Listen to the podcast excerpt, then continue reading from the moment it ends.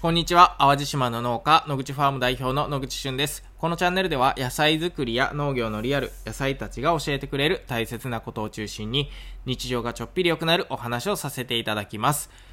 えー、今日の淡路島はですね、めちゃくちゃ暑かったですね。えー、すごいいい天気で、まあ青空広がってたんですけれども、えー、日中は27度ぐらいあったのかな。えー、まあとにかく作業してたらもう暑くて暑くてね、えー、まあ玉ねぎの収穫もしてたんですけれども、えー、すごい暑かったです。多分日焼けめっちゃしました。で、僕たちはこれから6月にかけてもまだまだ玉ねぎの収穫が、えー、どんどん、えー、あります。まあ、時期的にはね、えー、梅雨入りみたいな季節がそろそろ目の前にやってきてますけれども、まあなんとかこの雨の合間を縫いながら、えー、いい状態でね、玉ねぎを収穫できればなーって、えー、思っています。ということで、えー、まあ今日もね、たまたま聞くラジオ元気にやっていきたいと思います。はい、えー、今日はですね、今日のテーマは、再生数が伸びる配信の法則というテーマでお話をさせていただこうと思います。えー、皆さん、配信はする派でしょうか？いや、それとも音声配信を聞く派でしょうか？まあ、そのどちらもっていう方も、えー、たくさんいらっしゃると思うんですけれども、えー、僕が再、あ、配信をね、えー、始めて、まあ3ヶ月ぐらいかな、えー、経つんですけれども、まあいよいよ90回というね、再生、あ、じゃあ配信数に えー、なってきました。でね、この中でね、まあ90回配信していると、なんとなくね、なんかそういったこう、再生される配信、再生されない配信みたいなところがね、えー、少し見えてきましたので、まあこのタイミングで、えー、共有させていただければなと思っております。で、ここに来てね、えっ、ー、と、実は一番再生されている配信っていうのはね、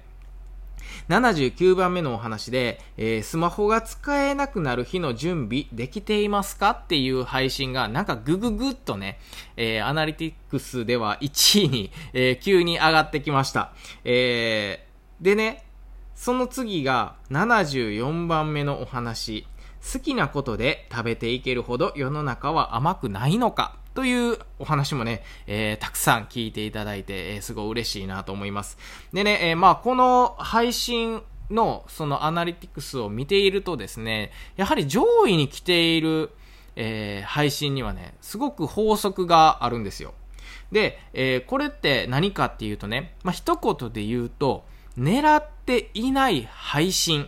なんですね。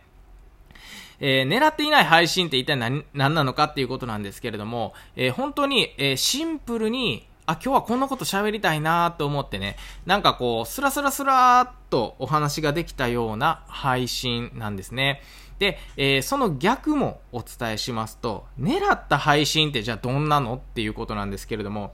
狙った配信はね、えー、ちょっとこう自分の中でですね、わ、これはいいこと言ってやろうとか、えー、かっこいいこと言ってやろうとかね、えー、これはきっとこんな風に配信するとね、えー、きっとたくさんの人が再生してくれて、えー、いいねもたくさんあるやろなとかね、そんなことを思った配信に限って意外と再生されてないんですよね。で、これってね、もうめちゃめちゃ不思議なんですよ。なので、えー、もうシンプルになんかこんなこと、もうなんか話す前からこんなこと喋りたいなと思って、もう本当に一瞬でパパパッとね、収録が終わったような配信っていうのはね、なんかじわじわじわじわずっと再生され続けるんですよね。で、まあこれを見てね、少し思うことが、やっぱりこう狙った配信っていうのはね、やっぱ人の心を動かそうとかね、なんかこうテクニックとか、とか、かっこいいことを言って、えー、何かこの人に、は、聞いてくださってる人にね、届けたいみたいな、そんな時に限って、えー、やはり、こう、人の再生数っていうのは動かないんだなっていうのがあります。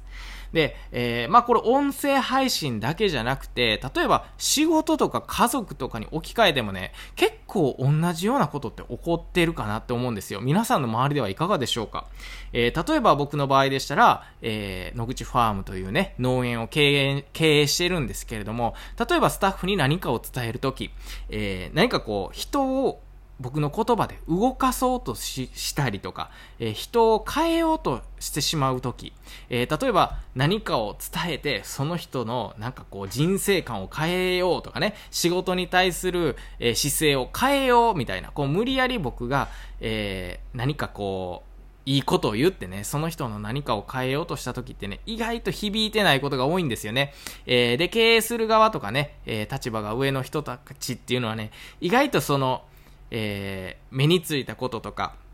えー、この子の足りないところをね、えー、伝えてあげようと思うんですけれども、意外とね、そういうことって響かないこと多くないですか？えー、まあ一発で響いてくれたらね、もう全然なんかこう苦労もないんでしょうけど、なんかそういう時って意外と響かなくて、それに対してちょっと自分がイライラしてしまったりとか、っていうことがあると思うんですよ。で、これ音声配信も全く同じなんじゃないかなと思ってね、それこそあの、僕の配信で人を動かそうとしたりだとか、まあ、人の気持ちを変えようとか、これ僕きっといいこと言ってるわ、かっこええやろ、みたいなことに限ってはね、やっぱ響かないのかな、えー、再生されづらいんですよね。で、そのさっきも言ったように、なんかシンプルにね、あ、今日こんなこと喋りたいなとかね、えー、その裏を全然考えずに、あ、これをつ、なんかこれだけをとりあえずただただ伝えたいねん、みたいなね、そんな配信はね、ぐぐぐっと再生されたりしますよね。まあなので、えー、まあ仕事とか、それこそ家庭でな、えー、家庭で、えー、家族に何かを伝えたい時とかね、っていうのはやっぱりね、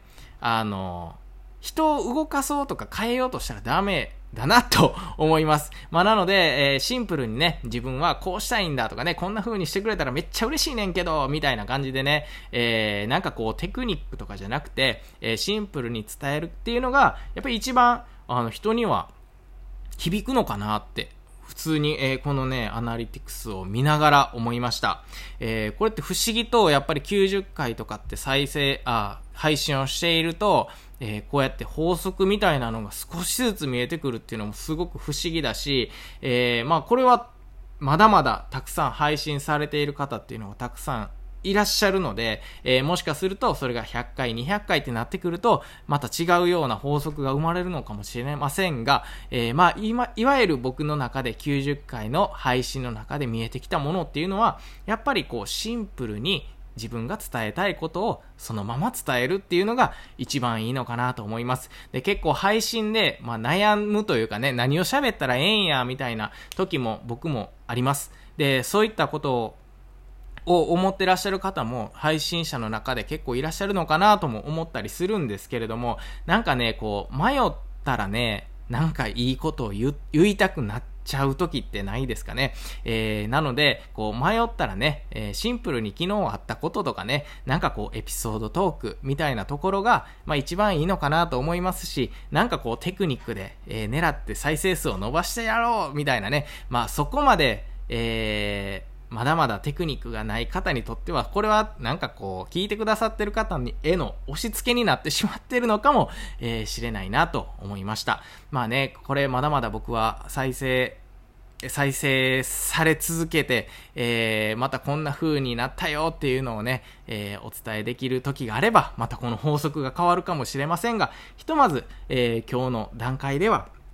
再生数が伸びる法則伸びる配信の法則っていうのは、狙ってない配信が一番いいよっていうお話でした。まあこれが、えー、どなたかの役に立っていれば嬉しく思います。また次回お会いしましょう。バイバイ。